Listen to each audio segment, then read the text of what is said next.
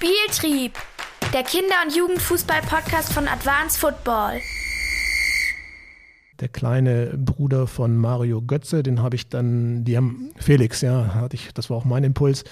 Äh, der hat, die, die Jungs haben damals äh, so Athletiktraining in, in, der, in der Halle in der Selbener Straße vor unserem Training gemacht. Und wir haben dann ab und zu haben die so einfach so ein bisschen mitgezockt. Und ich war einfach äh, so angenehm überrascht, dass der richtig Basketball spielen konnte, ohne dass er es trainiert hatte. Also das, was man bei denen sofort erkennt, ist diese, diese Spielfähigkeit, dieses, diese gleichen Prinzipien, die miteinander wann passen, wann werfen und diese Freude am Spiel.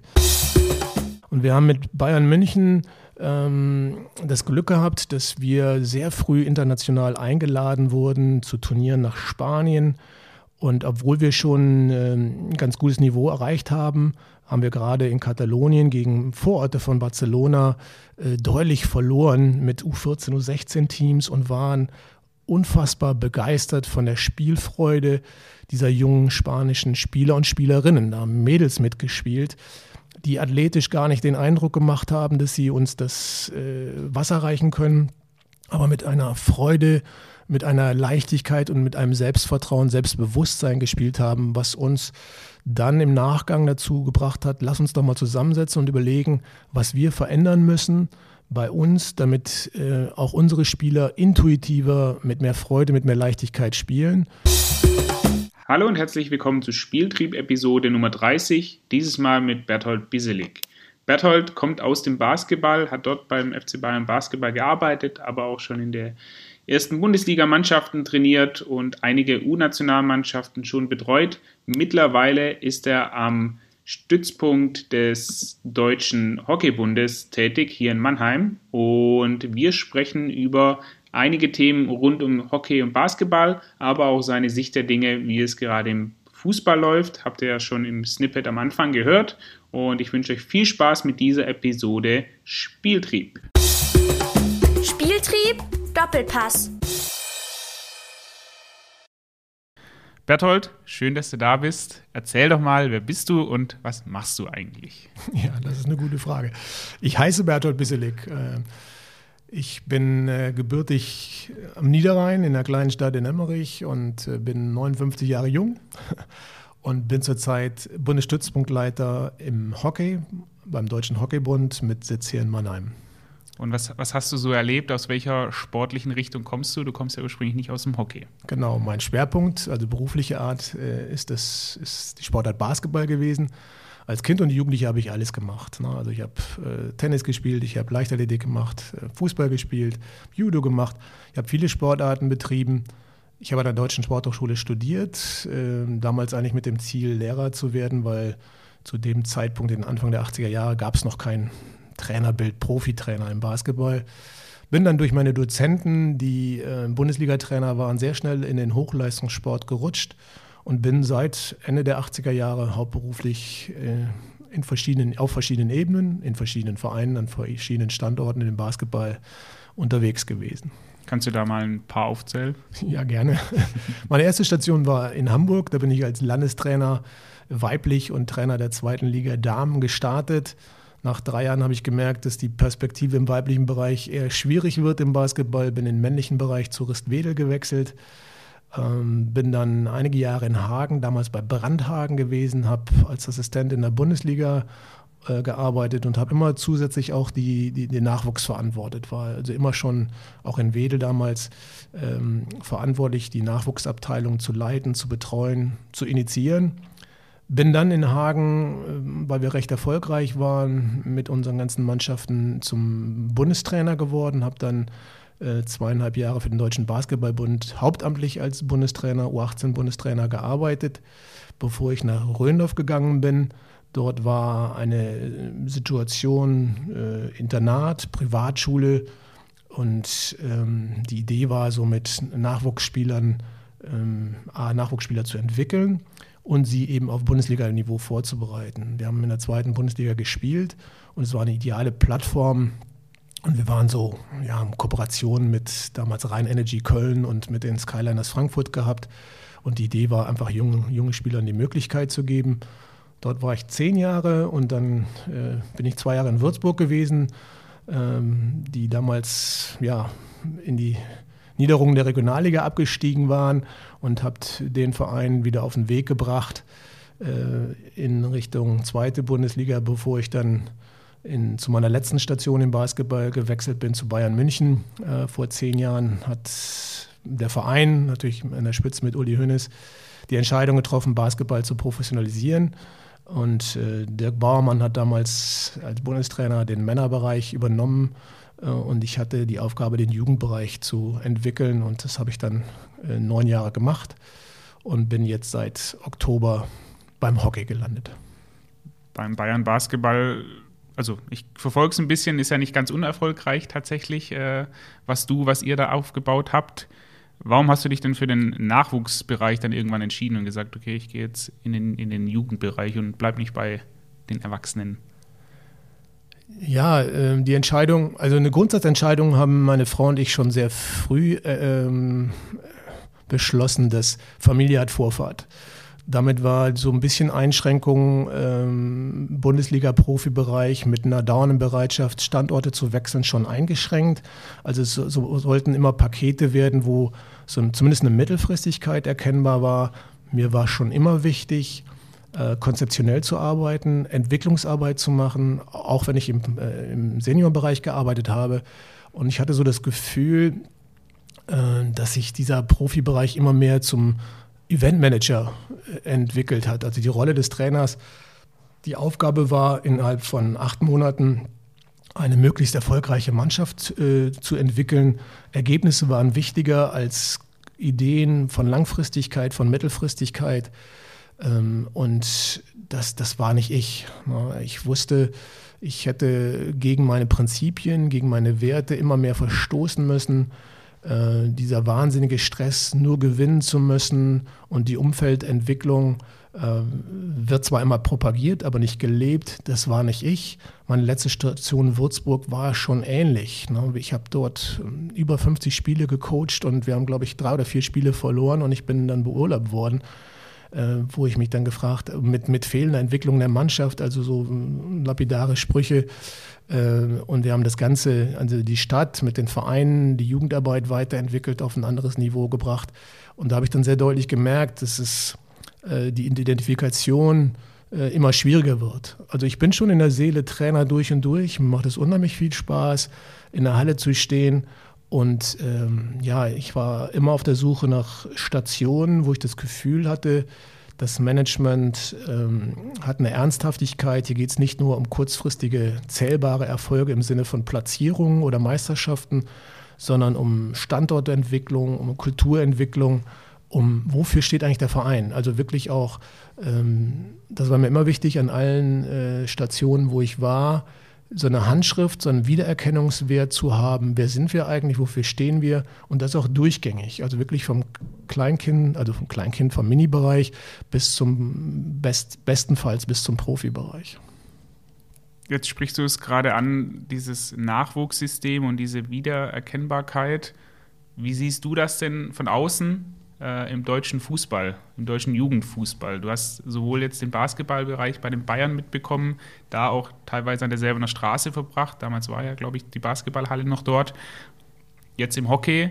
Wo steht in deiner Meinung nach mit Blick von außen der deutsche Kinder- und Jugendfußball? Müssen wir uns Sorgen machen, so wie es oft propagiert wird, oder ist es äh, eigentlich eine Luxussituation? Naja, ich, äh, ich lese zumindest viel drüber. Ich habe nicht äh, nicht so viele Insider-Informationen. Ich habe natürlich bei Bayern viel miterleben dürfen und können, vor allen Dingen nachher im Nachwuchsleistungszentrum, habe auch immer wieder den Kontakt zu den Trainern gesucht. Und ich glaube, das ist wie, wie in allen Situationen, in allen Sportarten sehr ambivalent. Ne?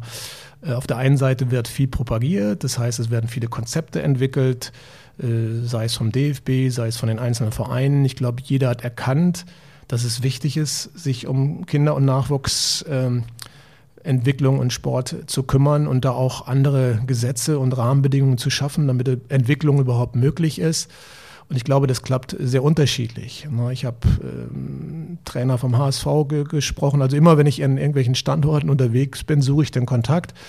Ja, und ich erlebe, dass da äh, Zeit und Energie ent, äh, äh, genutzt wird oder ähm, investiert wird, um in diesem Bereich Fortschritte zu machen. Und wie bei allen Themen ist nachher das Entscheidende auf dem Platz. Also der Transfer, was passiert wirklich? Äh, ich glaube, dass ein großes Thema natürlich ist, ich muss die richtigen Leute auch finden, die mit einer totalen Begeisterung, mit einem totalen Esprit für, diese, für diesen Bereich äh, arbeiten wollen, sich identifizieren wollen. Ne? So eine Schwierigkeit, die ich von außen so wahrnehme, ist äh, natürlich auch so die, die, der Wille der Trainer. Ich fange mal unten an. Ich bin froh, dass ich beim Profiklub XY bin, aber mein Ziel ist, ich will U19-Trainer werden und bestenfalls in den Profibereich gehen. Und ich kann mich gut an die Gespräche mit ähm, Christian Luther, das ist der Sportpsychologe bei den Bayern Nachwuchsfußballern erinnern, der so den Wunsch hat, wir brauchen Trainer, die sich in ihrer Altersgruppe wohlfühlen und da über Jahre zu Experten heranreifen. Da geht es nicht um Fachkompetenz, sondern äh, wie gehe ich mit dieser Altersgruppe und fühle ich mich wohl mit denen und, und kann ich mich noch empathischer und äh, in die hereinversetzen und mich mit dieser Aufgabe identifizieren. Also lange Rede, kurzer Sinn. Ich glaube, das ist, ich sehe, dass äh, das Thema angekommen ist, dass dem viel Wert beigemessen wird. Wie es dann in der Praxis gelebt wird, das kann ich nicht gut genug beurteilen. Ich glaube, wie immer, bei einigen sehr, sehr angemessen und bei anderen vielleicht noch nicht wertschätzend genug. Mhm. Gibt es eine Sache aus dem Fußballbereich, die du, wenn du alle Möglichkeiten hättest, sofort gerne im Hockey in der Nachwuchsförderung übernehmen würdest? Wo du sagst, da ist der Fußball eigentlich deutlich weiter als der Basketball, aber auch der Hockey? Naja, äh, alle schielen natürlich zum Fußball, weil schier oder scheinbar unendliche Ressourcen da sind. Ne? Das ist natürlich, jeder wünscht sich im Fußball zu arbeiten. Das war auch immer ein ein Traum für mich natürlich für einen DFB oder für einen, für einen Fußball-Erstligisten zu arbeiten. Ich kann nur aus meiner äh, Erfahrung sagen, ich bin in vielen Stationen angefangen mit, mit wenig oder kaum oder gar keinen Ressourcen. Und dann ist natürlich sehr mühsam, erstmal eine ganze Infrastruktur aufzubauen, also wirklich Hallen zu finden, Trainer zu rekrutieren, Ärzte, Physiotherapeuten, also die ganze Infrastruktur zu bauen und sich mühsam äh, Budgets zusammenzusammeln, um äh, eine Struktur, eine Infrastruktur, Rahmenbedingungen zu schaffen. Und das ist im Fußball ja scheinbar erstmal leichter gegeben. Ne? Da ist eine, sind Mittel da und da geht es eher darum, die sinnvoll einzusetzen und zu nutzen. Und in, auf der anderen Seite die auch nicht so mit, mit vollen Händen äh, aus dem Fenster zu werfen und äh, zu sehen, dass ich das äh, ja so einsetze, ähm, dass dahin auch möglichst viel rauskommt, je nachdem, was rauskommt. Ne? Das Thema ist ja auch in, bei euren Podcasts und Gesprächen immer da, wie viel kommen eigentlich aus diesen NLZs raus. Da wird viel Geld in die Hand genommen und investiert und was ist eigentlich der Benefit? Äh, das ist ja ein großes Thema. Ähm, von daher glaube ich, dass der Fußball natürlich die, den Vorteil hat, a, ähm, ganz viele Kinder, die Fußball spielen wollen. Das ist so eine Traditionssportart, wo man das Gefühl hat, das kann gar nicht äh, aussterben und sich verändern. Der Zulauf wird immer da sein, obwohl er vielleicht auch rückläufig ist.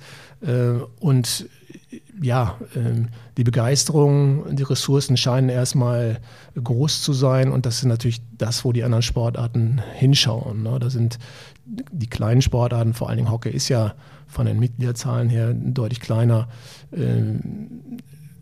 deutlich schwieriger, das da, dort umzusetzen. Da, da, sind andere Themen im Mittelpunkt. Ne? Du sprichst es an, schier, schier unendliche Ressourcen an, an Spielermaterial, aber auch in Fußball, Dropout-Quoten ab der D-Jugend, die einen schon ratlos lassen tatsächlich, äh, wie man denn dagegen steuern kann. Also es ist durchaus ein Thema, was, was uns beschäftigt.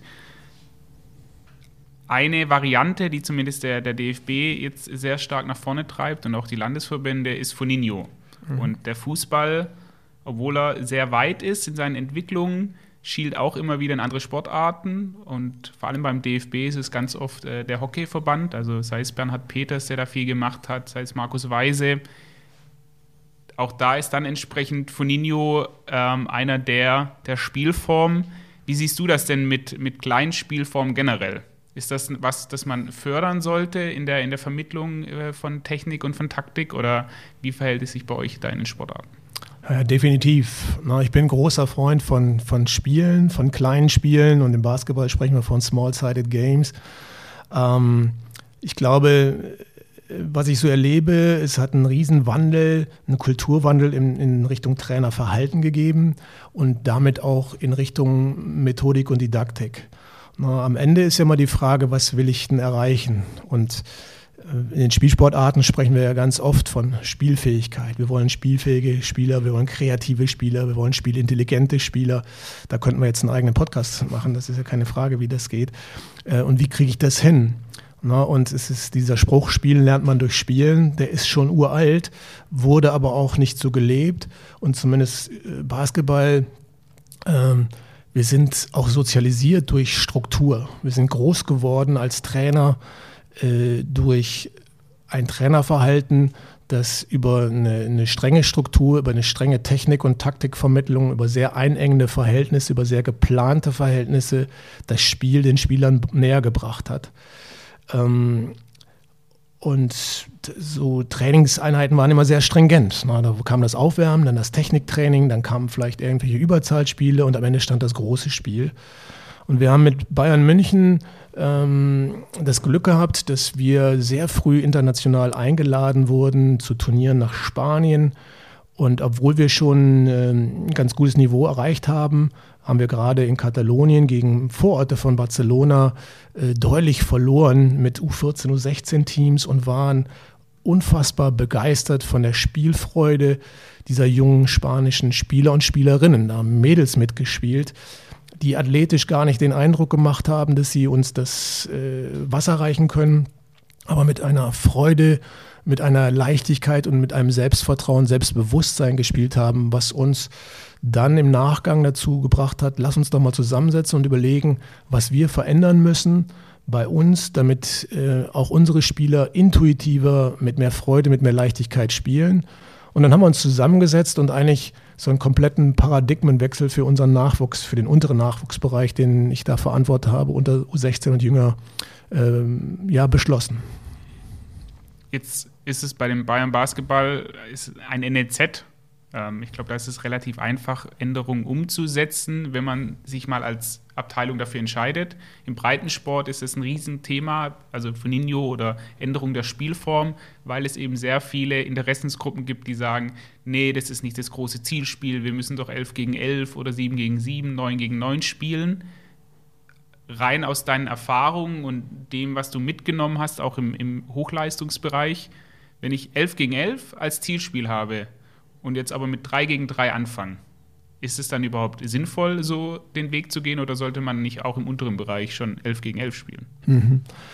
Ja, die Frage ist ja, ist es wichtig, das Zielspiel zu spielen oder ist es äh, wichtig, die Bedürfnisse der, der Teilnehmer zu befriedigen? Ne? Äh, wenn ich Kinder habe, da geht es ja darum, ähm, Rahmenbedingungen zu schaffen, wo die sich entwickeln können und wo die, ja, man spricht ja so schön von ihr Potenzial entfalten können. Ne? Und eine 11 gegen 11 Situation ist ja eine komplette Überforderung. Sie haben sowohl die technischen Möglichkeiten nicht, die Wahrnehmungsmöglichkeiten nicht. Ich will ja spielen, das ist ja das Hauptziel. Ich will Spielfreude, Spiel, ähm, also ich will Situationen schaffen, wo die lernen können, wo die wachsen können diese drei Grundbedürfnisse zu befriedigen. Ich will Kooperation, also ich will Miteinander. Das habe ich durch kleine Spielformen. Ja, ähm, und ich will Autonomie, also ich will so ein bisschen Freiheit auch. Also muss ich einen Rahmen schaffen, wo das machbar ist und wo möglichst viele Erfolgserlebnisse da sind und wo möglichst viel Beteiligung ist.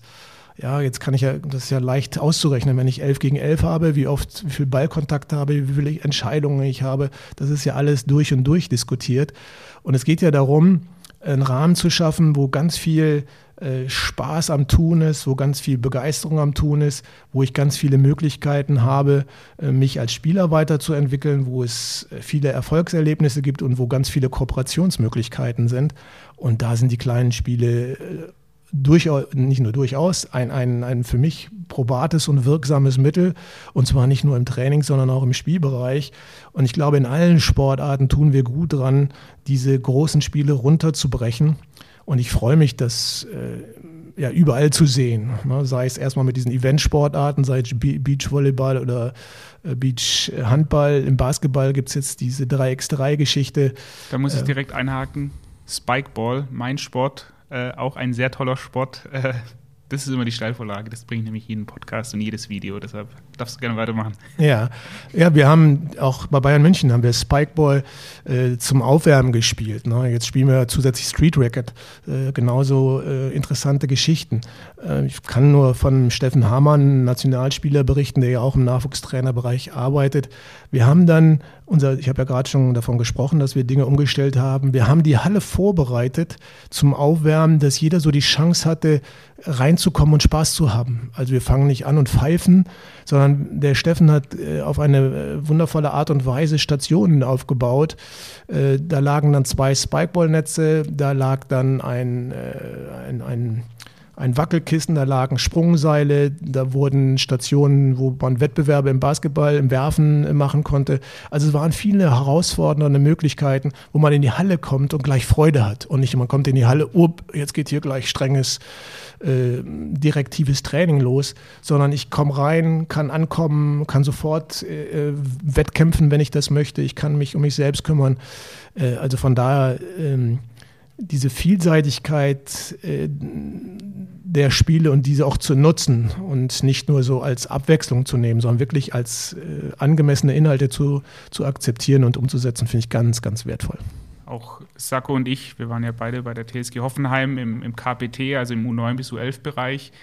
Die ersten, also die Kinder konnten, wir waren schon eine halbe Stunde vorher eigentlich auf dem Platz und die Kinder konnten dann kommen, wann sie wollten und selbst zehn Minuten ins offizielle Training rein, haben die einfach nur gemacht, auf was sie Bock hatten. So, da mhm. waren halt welche, die haben ein bisschen mit dem Ball jongliert, es gab welche, die haben Lattenschießen gemacht, es gab welche, die haben Arschbolzen gespielt, es gab welche, die haben ein Eck aufgebaut. Und du hattest aber immer so eine Tummelphase. Und das ist auch, um da vielleicht den Übertrag auch für den Breitensport wieder zu schaffen, das ist auch für jede F-Jugend auf dem Dorf, ist es absolut relevant, die Kinder erstmal abzuholen und ich habe äh, bei einem Kunden einen schönen Begriff dafür gefunden, so ein Power-Up zu haben. Mhm. So, die sitzen den ganzen Tag, die müssen den ganzen Tag ruhig sein, jetzt noch schlimmer, den ganzen Tag auf den Bildschirm gucken. Dann lass die einfach mal gehen und die sollen sich ausprobieren und dann erkennst du auch als Trainer schon extrem viel, was haben die denn heute für, ein, für eine Stimmung. Wer, wer, hat denn schlechte Laune, weil er eine schlechte Note geschrieben hat? Wer ist ultra heiß aufs Kicken? Ähm, da kannst du so viel rausziehen. Also das vielleicht als Tipp für alle, äh, die jetzt zuhören die ersten zehn Minuten, Viertelstunde, auch wenn es weh tut im Trainerherz, weil man ja alles durchstrukturieren muss, äh, einfach Tummelphase, laufen lassen das Ganze, das, das hilft extrem. Mhm. Ja, auf jeden Fall. Also ich bin ja auch so, so, sozialisiert worden, als Trainer alles zu planen, sehr stringent zu sein, Trainingsplanung, minutiös Dinge einzuhalten. Und ich würde es gar nicht nur auf dem Breitensport sehen, sondern auch im Leistungssport. Heute würde ich mit einer komplett anderen Haltung und Planung ein Training äh, vorbereiten und auch durchführen, was du schon angesprochen hast. Also die Idee, äh, wir haben gerade im Hockey darüber diskutiert, mit so einer völlig offenen, neugierigen Haltung überhaupt ins Training zu gehen. Und eigentlich mit einer leeren Haltung, hat mal ein Hockeytrainer gesagt. Also ich mache mich völlig leer, frei von jeglichen Erwartungen, was da gleich passiert, mit einer totalen Neugier, wie du schon sagst, wie kommen die gleich eigentlich an? Und wie kriege ich eine Atmosphäre, wo genau diese Bedürfnisse nach Freiheit, nach nach Selbstständigkeit, nach Selbstorganisation. Wie kann ich das ähm, dazu beitragen, dass diese Atmosphäre entsteht, weil auch nur so Lernen von nicht nur, aber Lernen effektiver wird. Und vor allen Dingen das, was wir schon angesprochen haben, Kreativität ähm, entsteht ja dadurch, dass ich Möglichkeiten habe, auszuprobieren. Und ich muss ja, Trainingsmöglichkeiten, Räume schaffen, wo genau das passiert. Ne? Und nicht denken, dass ich Übungen und Drills organisieren muss, wo strikte Abläufe, wo Restriktionen vorrangig sind, sondern viele Spielmöglichkeiten, viele äh, explorative Freiräume schaffen, äh, wo, wo Spieler sich ausprobieren äh, können. Das ist natürlich ein wahnsinniger Paradigmenwechsel für Trainer, aber auch für Spieler. Ich habe auch Spieler erlebt, die damit am Anfang schwer umgehen können, weil die sagen, naja, das musste ich heute Morgen in der Schule schon, jetzt muss ich auch noch mitdenken und muss jetzt mich auch noch selbst organisieren. Das ist aber anstrengend. Also Trainer, sag mir mal, was zu tun ist. Also das ist zwar die Ausnahme, aber es ist für das ganze System ein veränderter Zugang, ähm, den ich für sehr wertvoll halte und wie die Neuropsychologen auch sagen würden, würdevoll. Also ich mache den Menschen zum Subjekt. Ich äh, bin auf Augenhöhe mit denen, ich nehme ihn mit und bin nicht derjenige, der als Besserwisser und alles Könner äh, instruiert und denen sagt, was zu tun ist, sondern äh, gestalte mit ihnen. Also ich mache die Spieler und die Mannschaften zum Mitgestalter und bin total im Kontext, also total situativ. Ne? Wir hatten im Vorgespräch äh, schon ein bisschen über Foninho und auch die kleinen Spielformen gesprochen. Ich hatte ein Beispiel gebracht, in der jetzt gerade in der NBA-Saison gibt es einen Center, also so ein ganz großer, schwerer, der spielt Aufbau. Das ist ein Serbe, glaube ich, der kommt aus dem 3 gegen 3. Das ist jetzt zurzeit der beste Spieler in der NBA. Der kommt aus einer kleinen Spielform. Jetzt hast du mir was ganz Neues gesagt, dass es nämlich auch im Hockey da Bestrebungen gibt, weg vom 11 gegen 11 zu kommen, wie es ja normalerweise ist, und auch 5 gegen 5 zu spielen. Wie ist denn im Hockey momentan, auch im Jugendbereich, die Spielsysteme, wie sind die denn aufgebaut? Weil von Nino, so ist zumindest die Geschichte von, von, Bern, äh, von Horst Wein erfunden, kommt ja aus dem Hockey, das 3 gegen 3. So. Genau. Horst Wein war ja Hockeytrainer, bevor er dann zum Fußball gegangen ist.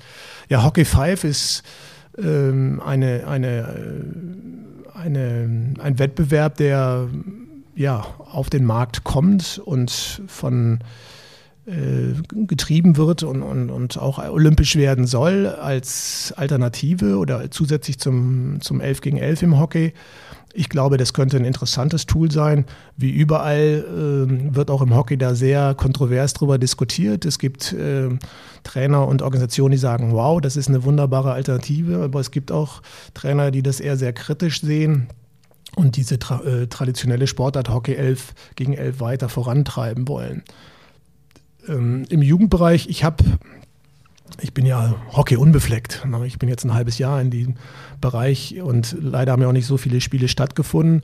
Aber ich habe schon auch im Nachwuchs, vor allem im weiblichen Nachwuchsbereich, Spiele gesehen im 11 gegen 11, wo ich auch so das, das Gefühl hatte, wow, da sind aber wenig Ballkontakte, hier ist aber wenig äh, Bewegung, wo ich mir sehr gut vorstellen kann, dass ähm, die Spiele, wenn sie runtergebrochen werden auf Kleinfeldspiele, wirkungsvoller und wertvoller sind es passiert schon im Training, ähm, aber Wettkampfformen sind weiterhin die großen Spiele. Ne? Also bedeutet das, was im Fußball immer aufgeführt wird, dass der Hockey weiter ist als wir, das stimmt so nicht so in Gänze. Also wie sieht es aus in der U11 beim MHSC hier in Mannheim? Spielen die 11 gegen 11 ihr Zielspiel oder spielen die ein 5 gegen 5 oder ein 3 gegen 3?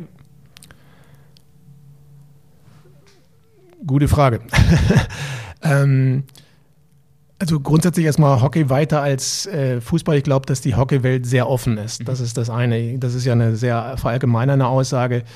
Ähm, ich glaube, dass äh, alle, die im Hockey beteiligt sind, eine große Offenheit und Neugier haben, sich in allen Bereichen auszutauschen und sehr offen sind für neue, neue Ideen. Das ist, glaube ich, das, was so dem äh, der Hockeyfamilie zugeschrieben wird und das erlebe ich auch. Ne? Die Bereitschaft, sich zu verändern, die Bereitschaft, in den äh, Diskurs zu gehen, sich mit anderen Sportarten auszutauschen. Ähm, wie es konkret jetzt im Kinderbereich ähm, von, von den Wettkampfformen aussieht, kann ich gar nicht sagen, weil die gar nicht stattgefunden haben. Ne? Das, äh, dadurch, dass ich gerade sozusagen top-down arbeite und mich mit dem Olympiakader und den, den großen, also den älteren Kaderspielern beschäftige, ähm, kann ich nur sagen, dass, dass das Kleinfeld Hockey ähm, definitiv eine Rolle im Training spielt. Äh, ab wann die jetzt 11 gegen 11 spielen, kann ich im Moment gar nicht äh, äh, sagen. Mhm. Lass uns mal einen, einen Wechsel machen. Ähm, und zwar zum auch immer wiederkehrenden Thema bei uns Talent. Wir haben eine schöne Definition daraus äh, gesucht. Und zwar als Talent wird eine Person aufgefasst, die sich noch in der Entwicklung zu ihrer individuellen Höchstleistung in einer Sportart befindet und von der eine künftige Entwicklung besonders hoher Leistungsfähigkeit und hoher Erfolge im Spitzensport erwartet wird. Talent ist ein Sportler, den man Höchstleistung im Höchstleistungsalter prognostizieren kann. Das heißt, es reicht nicht nur als Jungspieler gut zu sein, um als Talent zu gelten. Was ist denn in deinen Augen ein Talent? Das ist ja eine sehr wissenschaftliche Herangehensweise. Du bist ja. ja Gott sei Dank ein Praktiker. Ja, und ja, ich bin Praktiker, der äh, trotz alledem sehr gerne sich auch mit diesen ganzen wissenschaftlichen Dingen äh, beschäftigt. Und dieser Talentbegriff ist für mich ja ein, ein, ein schwieriger und auch völlig überstrapazierter Begriff. Ne? Er wird ja sehr intensiv genutzt und sehr kontrovers äh, diskutiert. Und ich frage, die Frage, die für mich dahinter steht, was will man denn eigentlich mit dem Begriff? Ne? Man will ja auf der einen Seite ähm, so, was sind so die, die Fähigkeiten und Fertigkeiten, die Kompetenzen, wie man heute ja so schön sagt, ein Spieler gerade hat. Ja, und dann stellt sich sofort im Anschluss die Frage, kann man Kompetenzen überhaupt messen? No, das ist schon die erste große Frage, die man mal diskutieren muss und die auch, glaube ich, nicht beantwortet ist. Und das Zweite ist ja so äh, neben der Kompetenzanalyse die Potenzialanalyse. Also was steckt da an Potenzial noch drin? Was lässt sich entwickeln? Und da sind wir im trüben Teich oder da sind wir in der Fantasie. Das äh, lässt sich ja auch nicht voraussagen. Und das Thema, was ja mit äh, dem Thema Talent einhergeht, wie kann ich das Ganze objektivierbar machen? Also die Idee ist ja eigentlich eine Selektion, aus einer breiten Masse zu gucken mit der Idee, wer sind die möglichen Spieler, Spielerinnen, SpielerInnen, wird man ja heute sagen, ähm, die möglicherweise oben ankommen. Und da wären wir wieder in diesem pyramidalen System Selektion, um einigen andere Möglichkeiten zu geben, um den bestmöglichen, die bestmöglichen rauszufischen. Und das Ganze muss man ja erstmal hinterfragen. Also weg von Pyramide in meinen Augen, hin zu doppelten Pyramiden, hin zu, es ist nicht wichtig, dass einer oben ankommt. Also die ganzen Konzepte, die immer gemacht worden ist. Wir tun das, damit da oben einer rauskommt, halte ich für nicht mehr zeitgemäß. Ähm, macht es überhaupt Sinn, so zu selektieren, sondern nicht Rahmen für möglichst viele zu schaffen, äh, die sich im sportlichen Bereich entwickeln können, aber auch als Persönlichkeit entwickeln können. Und ich muss sofort an Niklas Hede denken, der damals äh, Sportdirektor im in Salzburg war, im Eishockey, jetzt in, in, beim ERC München ist, der gesagt hat, er ist ein Finne und er sagt, die ganze finnische Gesellschaft tickt anders und glaubt, dass die finnische Gesellschaft auch deswegen so, ähm, äh, so ist, wie sie ist, also so fortschrittlich ist, wie sie ist, weil sie auch im Leistungssport jeden mitnehmen, jegliche Persönlichkeitsentwicklung vorantreiben und nicht diese Selektion haben und die Förderung von Einzelnen im Vordergrund stellen. Okay, aber konkret oder in der Praxis, was, was bedeutet das für, für die Talentförderung im, im Basketball? Also aus, auch dort gibt es ja Nachwuchsleistungszentren. Welche Spieler werden da ausgewählt? Welche Eigenschaften, welche Charakteristiken haben die? Die müssen gut mit dem Ball umgehen, das kann ich mir schon vorstellen. Aber was noch? Ja, da sind wir wieder bei dem Thema Talentkriterien. Jeder versucht mit aller Gewalt jetzt Kriterien zu benennen. Auf der einen Seite die fachlichen. Im Hockey ist es so, dass äh, die ja jetzt eine Kompetenzanalyse machen. Das heißt, die Trainer haben sehr mühevoll ähm, versucht, Kompetenzen ähm, zu benennen in einzelnen Spielformen, die aufeinander aufbauen. Ja, kann der das wahrnehmen? Kann der so und so reagieren, um das Ganze objektivierbar zu machen. Also wir haben ja auf der einen Seite das Expertenurteil.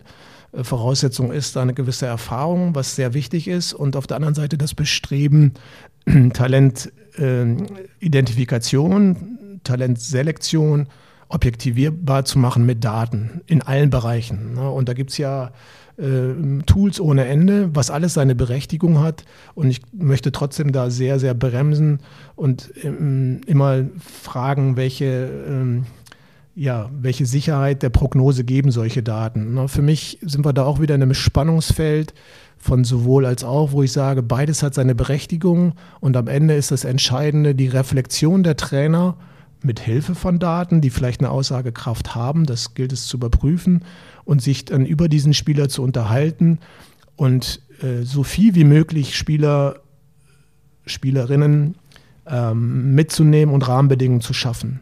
Das ist im Hochleistungssport äh, aufgrund von diesen Kaderrichtwerten und Kriterien, äh, von diesen Kadergrenzen immer wieder zu Entscheidungen kommt und kommen muss, ja.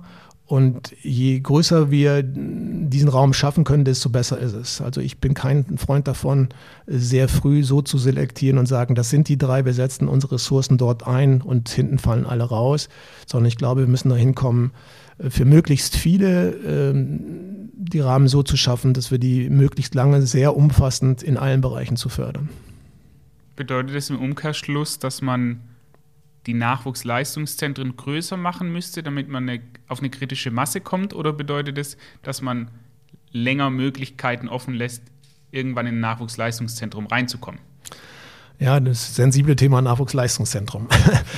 Äh, ich glaube, die Erfahrung, die ja gemacht worden ist, ist schon so, dass dieses ganz frühe Selektieren U10, U12 äh, wenig äh, wenig wertvoll ist im Sinne von, äh, wie viele U10, U12-Spieler, die ich jetzt als Bundesliga-Verein rekrutiert habe, kommen oben an und landen allein in der U16.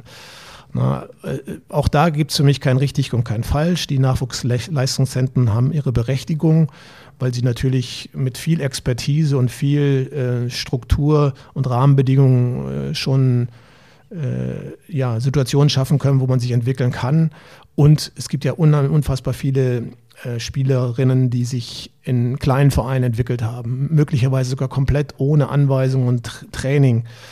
Die Story Eric Haaland haben wir gerade gelesen, dass der jahrelang in großen Gruppen einfach nur gespielt hat. Mhm. Ich habe gestern noch mit einer Hockeyspielerin gesprochen, gesprochen, die mir erzählt hat, Nationalspielerin, ich bin so gut geworden, weil ich jede freie Minute, wo mein kleiner Bruder Hockeytraining hat, äh, mir ein, Stück Feld gesucht habe und ausprobiert habe. Also ich glaube, wir tun gut daran, äh, da genau hinzugucken. Vor allen Dingen, äh, ich bin überhaupt kein Freund davon, das haben wir zum Glück auch im Basketball dann nicht forciert, Spielerinnen in äh, frühem Alter aus ihrem äh, Familienkontext rauszureißen und in diese Internatssituation zu bringen. Da muss man, glaube ich, sehr sensibel hingucken und sehr individuell hingucken, wann ein Spieler, eine Spielerin die Reife hat, wann es angemessen ist, sie aus diesem Umfeld, aus diesem privaten Umfeld herauszunehmen, um in so eine künstliche Situation Nachwuchsleistungszentrum zu bringen. Was bedeutet das für den Trainer oder für die Trainerrolle dann in dem Fall? Also wie müsste sich ein Trainer verhalten, um ein Talent möglichst gut zu fördern? Jetzt auch wieder sportartunabhängig? Muss der mit viel Druck arbeiten? Muss der frei, frei agieren lassen? Ja, auch da äh, leben wir ja im Spannungsfeld. Ich habe ja von meinem Paradigmenwechsel gesprochen. Ähm, für mich war es früher auch so Rahmenbedingungen, wo Disziplin, Ordnung, Striktheit, Strenge, ähm, aber auch immer mit Begeisterung und Freude dahinter stand. Ähm, wir reden gerade äh, in, in vielen Bereichen, wir müssten wenn man so neudeutsch spricht, auch agile Lernbegleiter werden im Fußball. Also agile Training oder nicht nur Fußball, im, im, im Sport allgemein. Also es geht einmal darum äh, zu gucken, sehr, sensibel hinzugucken, was wir wollen die Spielerinnen denn überhaupt und wo sind sie gut aufgehoben. Das geht ja schon los, in welcher Altersklasse trainieren sie, weg von dem von, von, von, von Altersstrukturen zu fördern. Das große Thema Individualisierung, was wir haben, was wir auch nicht übertreiben dürfen. Na, die, die, die meisten wollen ja in einer Mannschaft sein. Es geht nicht nur darum, Einzelne zu fördern, sondern genau hin, hinzugucken, wie sind die Motivstrukturen der Einzelnen, äh, wie sind die Bedürfnisse der Einzelnen und wie kann ich als Trainer Räume schaffen, Trainingsmöglichkeiten, Bedingungen schaffen, wo sich äh, alle möglichst bestmöglich entwickeln können. Und das ist eine sehr komplexe Aufgabe. Ich gehe nicht nur hin und ich habe heute Training und ich mache heute das, was so in Konzepten steht. In der Altersstufe muss man das und das machen. Sondern wen habe ich eigentlich konkret vor mir? Wie du schon gesagt hast, was sind gerade die Situationen? Corona ist nochmal was Besonderes. Aber auch sonst gibt es Situationen aufgrund von Schuhbelastung, Wetter, Stimmung, Jahreszeit. Also ich muss viele Dinge äh, berücksichtigen und dann sehr situativ, sehr kontextuell planen und begleiten, und in diesem Rahmen natürlich auch immer gucken, was, ja, was braucht der Einzelne und was braucht das Team. Und vielleicht als letzter Satz dazu, und was brauche ich und was braucht der Verein? Also die größte Kunst als Trainer ist so die Bedürfnisse von allen unter einen Hut zu bringen. Der Verein hat eine Idee, ja, das ist ja auch mein Arbeitgeber und ich habe ja auch ein, ein Anstellungs- oder ein Arbeitsverhältnis auf der einen Seite. Ich habe meine eigenen Bedürfnisse und ich muss die Bedürfnisse meiner Klienten oder meiner Spieler und meiner Teams berücksichtigen. Und dieses Konglomerat, dieses sehr komplexe System, das muss ich begleiten, coachen äh, und ja, bestmöglich entwickeln. Und das ist eine sehr anspruchsvolle Aufgabe. Jetzt haben Thomas Tuchel und Martin Lames Sportwissenschaftler aus, aus München, könnt ihr in Folge 1 nachhören, Schwierigkeiten überwinden als eines der größten und wichtigsten Talentmerkmale bezeichnet. Was gibt es denn in deinen Augen noch für ein Talentmerkmal, das jetzt nicht sportartspezifisch ist? Also im Basketball, dass er gut, eine gute Dreierquote hat oder im Hockey, dass er gut mit dem Stick umgehen kann. Was ist denn noch so ein Talentmerkmal? Ja, es gibt wahrscheinlich Tausende mittlerweile, die benannt werden. Ähm, das, was die beiden ansprechen, äh, passt ja so in dieses große Wort Resilienz, ne? also wirklich mit allen möglichen Widerständen auch umzugehen. Äh, ich glaube, dass es auch wichtig ist, sich adaptieren zu können, ne? also sich an unterschiedliche Bereiche anpassen zu können, Situationen, wo bin ich, auch an unterschiedliche Trainer anpassen zu können. Und ich glaube, ein wichtiges Thema ist ähm, Selbstverantwortung, also Verantwortung für sich selbst und seine Situation zu übernehmen. Und vielleicht noch ein Bereich, den ich anfügen will, eine bewusste Selbstreflexion. Ne? Also sich selbst seiner mehr bewusst zu werden und sich zu reflektieren und zu gucken, äh, was will ich denn eigentlich? Bin ich hier eigentlich richtig? Was treibt mich an? Auch da ist für mich wieder so ein Spannungsfeld, wenn ich zurückgucke an meine eigene Karriere. Äh, ich war ein intuitiver Spieler. Ich wollte spielen und äh, wollte diese Freiheit haben und bin überall dahin gegangen, wo eben diese Freude an Wettkampf, an Gewinnen wollen. Also ich bin total getrieben gewesen, immer erfolgreich im Sinne von gewinnen zu wollen und diese Freude am Auseinandersetzen zu haben. Ne? Und wie kriege ich das hin?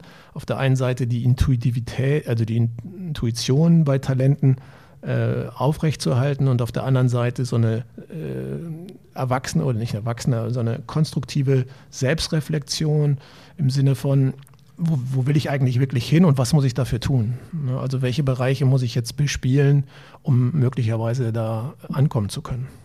Jetzt warst du bei dem Bayern Basketball äh, Jugendabteilung, jetzt bist du beim Hockey und jetzt hast du ja auch den Fußball so ein bisschen immer am Rande mitbekommen. Gibt es da Unterschiede in, der, in den Talenten? Also haben die unterschiedliche Eigenschaften? Gibt es da unterschiedliche Sachen, wo du sagst, das zeichnet die vermehrt aus? Vielleicht hast du auch rübergeguckt und damals an derselben Straße gedacht, wenn unsere Basketballjungs so einen Ehrgeiz hätten wie der U15-Spieler bei den Bayern zum Beispiel.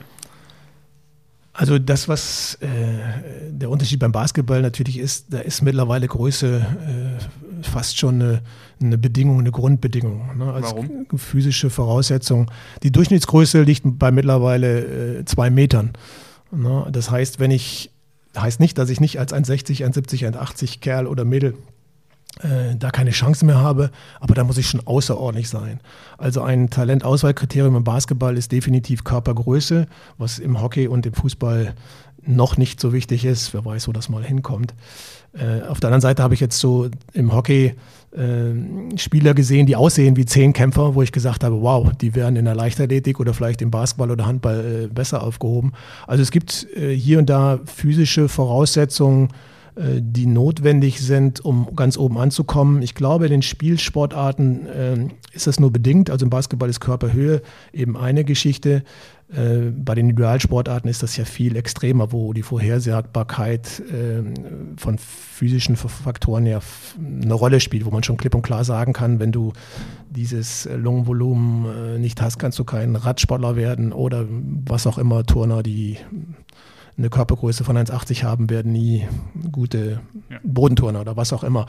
Das ist im Spielsport, glaube ich, äh, eben nicht gegeben. Von daher äh, glaube ich, was so Spielsportarten angeht, wenn es jetzt keine physischen Geschichten gibt, gibt es da keine großen Unterschiede. Ich kann auch nur wieder eine kleine Geschichte erzählen. Ich habe leider den Vornamen ver, vergessen der kleine Bruder von Mario Götze, den habe ich dann Felix, haben, Felix, ja, hatte ich, das war auch mein Impuls. Äh, der hat, die, die Jungs haben damals äh, so Athletiktraining in, in, der, in der Halle in der Selbener Straße vor unserem Training gemacht. Und wir haben dann ab und zu haben die so einfach so ein bisschen mitgezockt. Und ich war einfach äh, so angenehm überrascht, dass der richtig Basketball spielen konnte, ohne dass er es trainiert hatte. Also das, was man bei denen sofort erkennt, ist diese, diese Spielfähigkeit, dieses, diese gleichen Prinzipien, die miteinander wann passen, wann werfen und diese Freude am Spiel. Äh, ansonsten glaube ich jetzt nicht, dass Hockey, Fußball, Basketball äh, so unterschiedliche Kriterien haben. Äh, natürlich jeder in seiner Art. Der Fußballer muss besser mit, mit den Füßen und dem Ball umgeben, der Basketball mit den Händen. Aber wenn ich jetzt, ähm, keine Ahnung, acht, neunjährige Kinder habe, dann könnte ich jetzt den Unterschied zum Basketball nur an der Konstitution sehen. Ne? Also wir haben tatsächlich geguckt, was für eine Schuhgröße hat der, wie groß sind die Eltern. Weil die Wahrscheinlichkeit, je äh, größer ist, je leptosomer er wird, ähm, umso höher ist, dass ein Basketball erfolgreich sein kann, weil das einfach ein Auswahlkriterium ist. Aber ansonsten, ähm, es ist glaube ich, sehr oder relativ leicht für alle, so diese äh, super Supersportler rauszuholen, die dann äh, Land ein, Land aus als Talent gelten, also die unfassbar beweglich sind, die ein Auge haben, die spielfähig sind, also die Könner, die sieht jeder und die, die es möglicherweise nie schaffen, weil sie eher unbeweglich, unsportlich, wie man so schön sagt, äh, im Alltag aussehen, äh, die zu identifizieren. Aber die ganze der ganze Bereich dazwischen, da zu entscheiden, wer denn derjenige sein könnte, der begabt genug ist, der äh, auf der einen Seite ja den Willen hat und auf der anderen Seite also die Bereitschaft hat und dann auf der anderen Seite das Vermögen hat, da oben anzukommen, das ist sehr, sehr schwierig.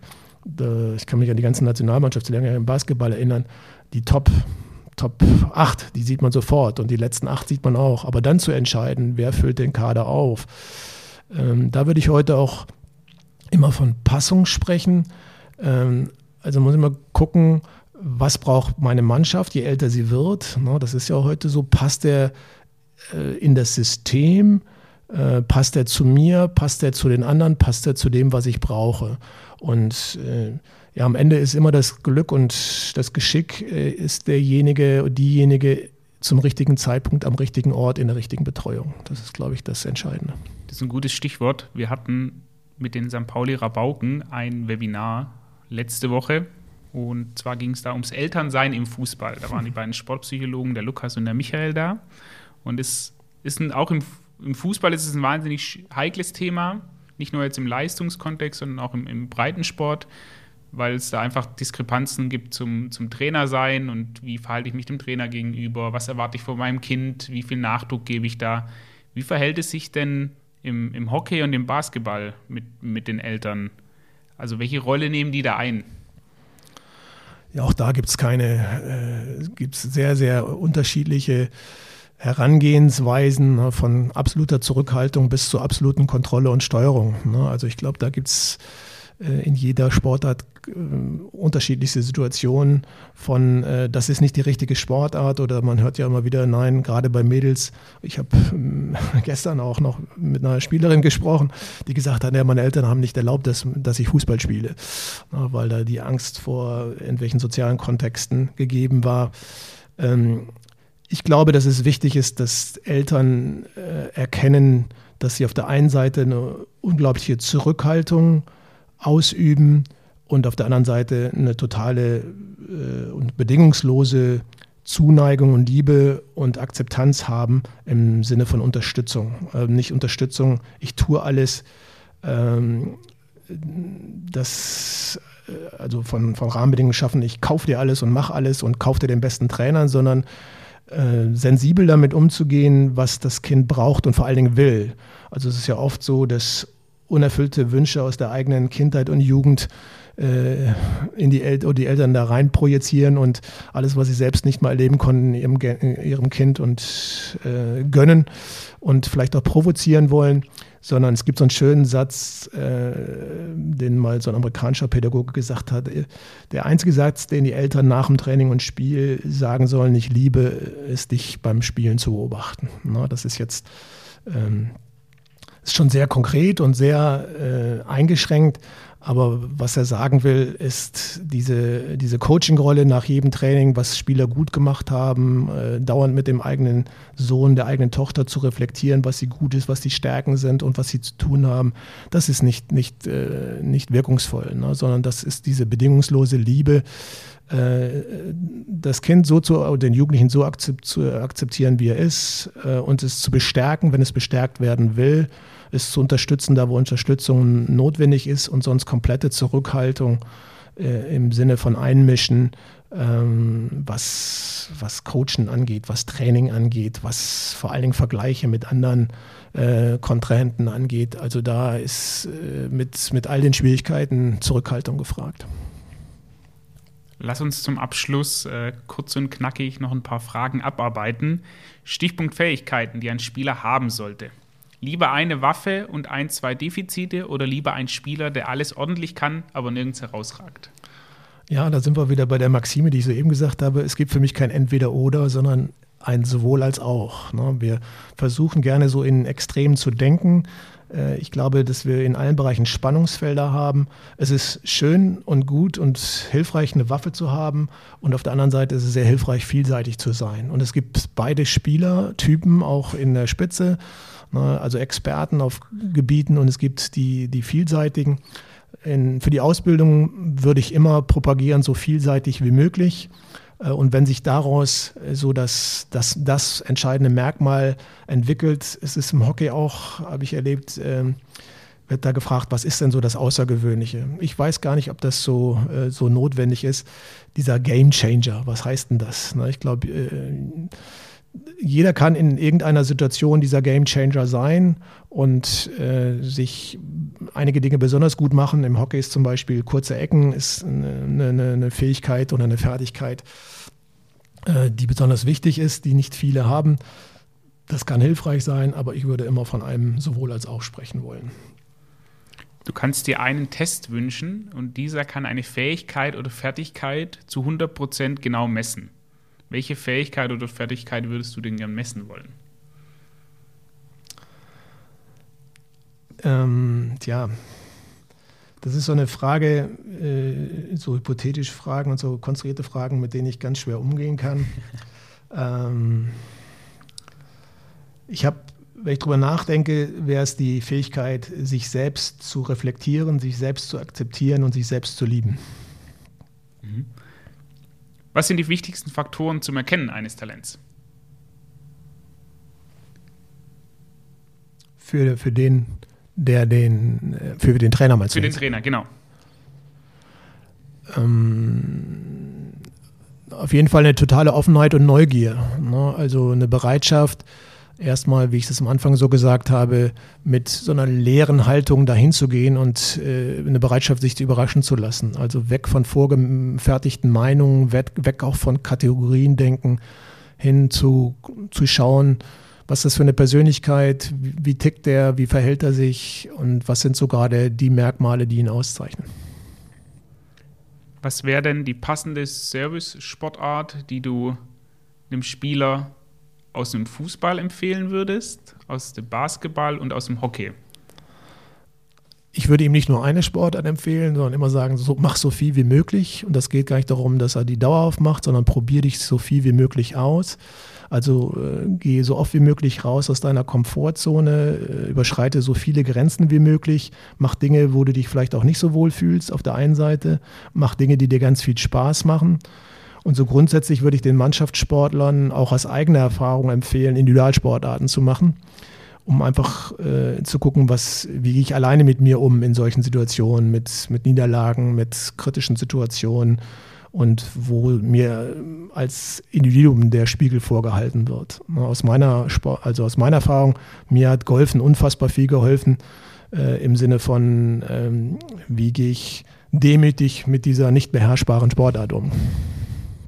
Deshalb spielen vielleicht auch so viele Profifußballer Golf. Ja, das wäre hilfreich. also ich habe es tatsächlich auch gemerkt, äh, weg vom Fußball hin zum Spikeball, wo die Gruppe deutlich kleiner ist, wo man das mit einem Kollegen oder Kollegin zusammenspielt. Man ist so viel mehr mit sich selbst beschäftigt im Vergleich zum Fußball, wo man halt immer den anderen noch so ein bisschen die Schuld zuschieben kann. Dieses unmittelbare Feedback, wahnsinnig wichtig. Absolut, genau. Wenn du einer populären Halbwahrheit rund um das Thema Talent direkt den Gar ausmachen könntest, welche wäre das? Der Wunsch, den ich da, der einzige Wunsch, den ich da äußern würde, wäre, ist, dass ein Trainer niemals zu einem Spieler oder Spielerin sagen würde, dass sie, sie oder er untalentiert ist. Magst du das noch ein bisschen ausführen? Ähm, ja, äh, es ist, äh, ich glaube, jeder Spieler, jede Spielerin ist talentiert. Ne? Und eine Aussage zu bekommen, du bist dafür nicht geeignet, finde ich für völlig unangemessen. Das wäre genau das. Ich könnte jetzt schon äh, ähm, in die Zukunft schauen und sagen, dass es nicht ankommt. Und es gibt ja genügend Beispiele von Spielerinnen, äh, die, wo man nie erwartet hätte, dass sie oben ankommen. Und von daher fände ich das völlig unangemessen, wenn ich als Trainer jemandem diese Botschaft senden würde und ihn damit für den Sport verlieren würde. Jetzt hast du schon einiges gesehen auf der, auf der Welt, was unterschiedliche Sportarten und unterschiedliche Systeme angeht. Was ist für dich so bisher das System oder der Verband, der an, am nächsten an das perfekte Fördersystem für, für Talente oder für den Sport generell ähm, rankommt?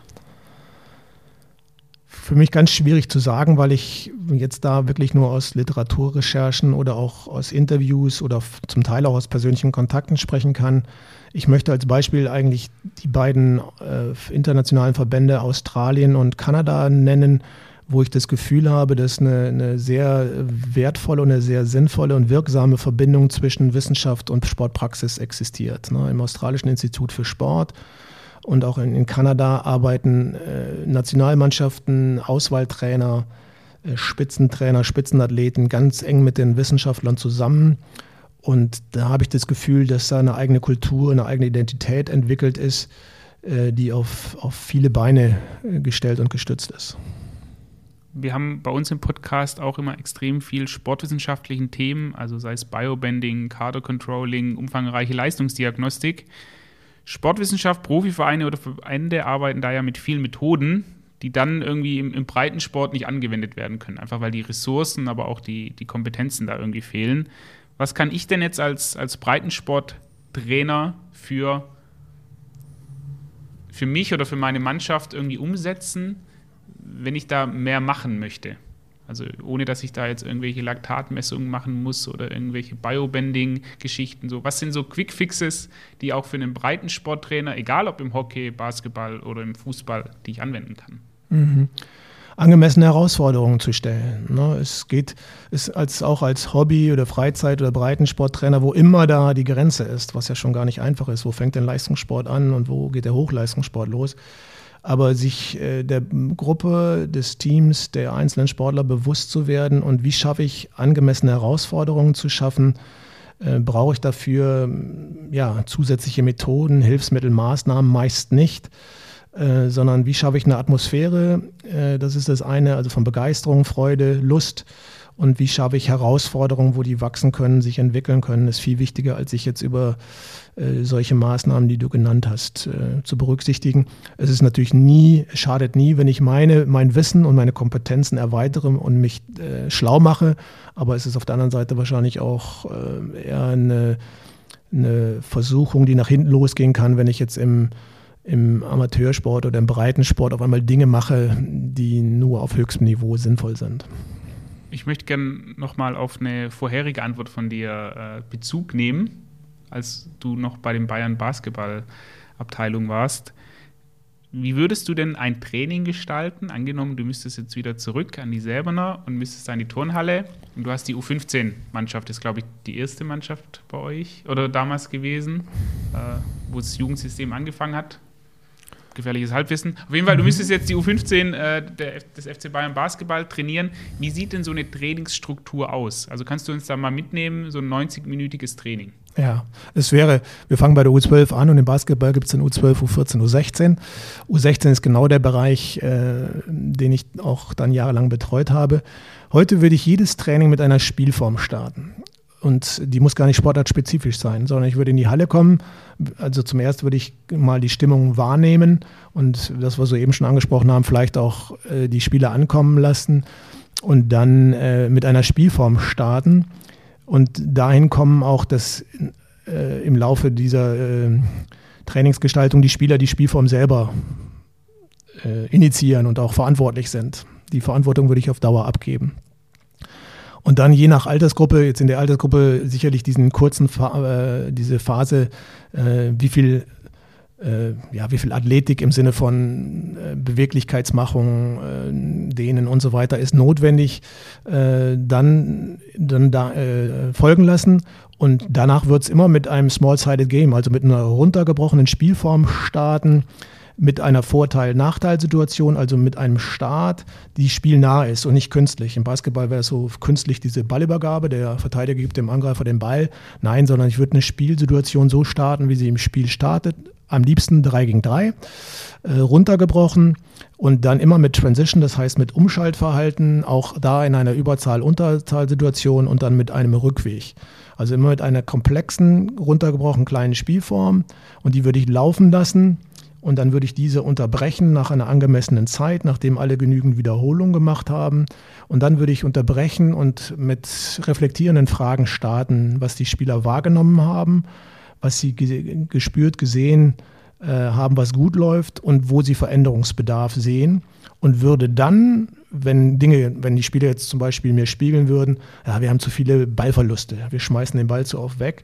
Und nach der Frage, was wir jetzt tun könnten, und dann eine Antwort käme, ja, wir müssen uns besser befreien, wir müssen also den Verteidiger besser blockieren, besser befreien und im richtigen Moment passen, würde ich dann eine Übungsform anbieten, wo genau das äh, Thema ähm, trainiert werden kann. Also ich würde dann eine runtergebrochene Übungsform, einen runtergebrochenen Drill konstruieren, wo genau das Thema, was durch die Spieler angesprochen ist, trainiert wird, würde dann zurückgehen zu der Spielform, zur originären Spielform, die vorher gespielt worden wird, die leicht anpassen, um eine Variation zu haben und den gleichen Rhythmus wieder machen. Und so würde das Training vonstatten gehen. Also ich würde heute deutlich weniger planen, wenn ich Themen habe, die wir abgesprochen haben über einen, im Makrozyklus. Also wir wollen jetzt in den nächsten Wochen einen Schwerpunkt auf Schnellangriff legen zum Beispiel dann würde ich eben den Rahmen, äh, die Aufgabe so gestalten, dass das Thema Umschaltverhalten, Schnellangriffverhalten involviert ist. Aber ich würde, wäre total offen,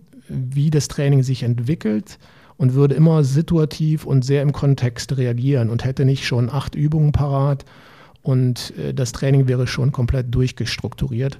Und so würde das ganze Training gehen. Ne? Spielform, Übungsform, die zum, zu den Defiziten passt oder zu den Bedürfnissen der Athleten passt, wieder Spielform.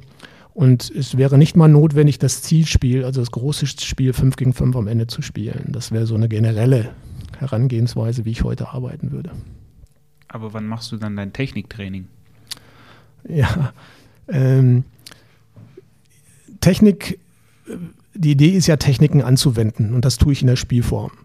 Na, wenn technische Defizite da sind, die, die dieses Spiel nicht ermöglichen, und das wird bei einer U16 nicht mehr sein, zumindest nicht im, Hoch, im Hochleistungssport, äh, zusätzliches Techniktraining äh, würde ich immer anbieten, entweder in Zusatzeinheiten mit, mit Freiwilligkeit oder in Kleingruppen oder zu Beginn, vor dem Training oder nach dem Training. Wenn Spieler zu mir kommen, ich möchte gerne an meinem Wurf arbeiten, ich möchte die und die Technik dazu nehmen, dann würde ich dieses Angebot wahrnehmen. Und es geht ja immer um Aufgaben zu lösen. Also ich würde davon weggehen und sagen, wir üben jetzt mal den und den Korbleger, sondern ich würde Rahmenbedingungen schaffen, wo die Spieler automatisch eine Technik nutzen müssen, um erfolgreich zu sein oder Technikvariationen nutzen, nutzen um äh, möglich zu, äh, zu machen. Also ich würde davon weggehen, den Spielern ein Skillset anzutrainieren, damit sie später Lösungen äh, aus diesem Skillset zu nehmen, sondern ich würde Rahmenbedingungen schaffen, wo verschiedene Fertigkeiten notwendig sind, damit sie überhaupt zu dieser Lösung kommen, also den Weg komplett umdrehen jetzt die Abschlussfrage, die ist ein bisschen fies, die stellen wir allen, aber unser, allen unseren Gästen. Die ist für dich doppelt fies, äh, weil du nicht aus dem Fußballbereich kommst. Jetzt hast du eine Regel frei, die du allen 25.000 Nachwuchsabteilungen im Fußball, wohlgemerkt, zur Pflicht machen dürftest.